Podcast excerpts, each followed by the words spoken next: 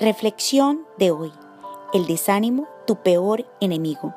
La definición de desánimo es estar sin fuerzas para seguir adelante, falta de ilusión o ánimo hacia alguien o para hacer algo, dejar, estar cansado, desfallecer, desmayar, fatigar, flaquear, rendirse, decaer, deshacer, endeble y débil.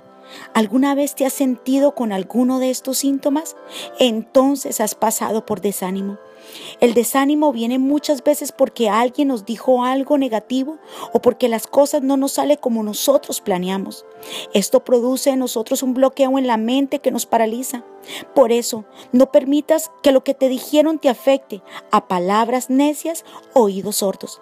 Si te desanimas, dejarás las cosas a medias y no podrás avanzar. Estarás totalmente estancado. Siempre recuerda las promesas de Dios para tu vida.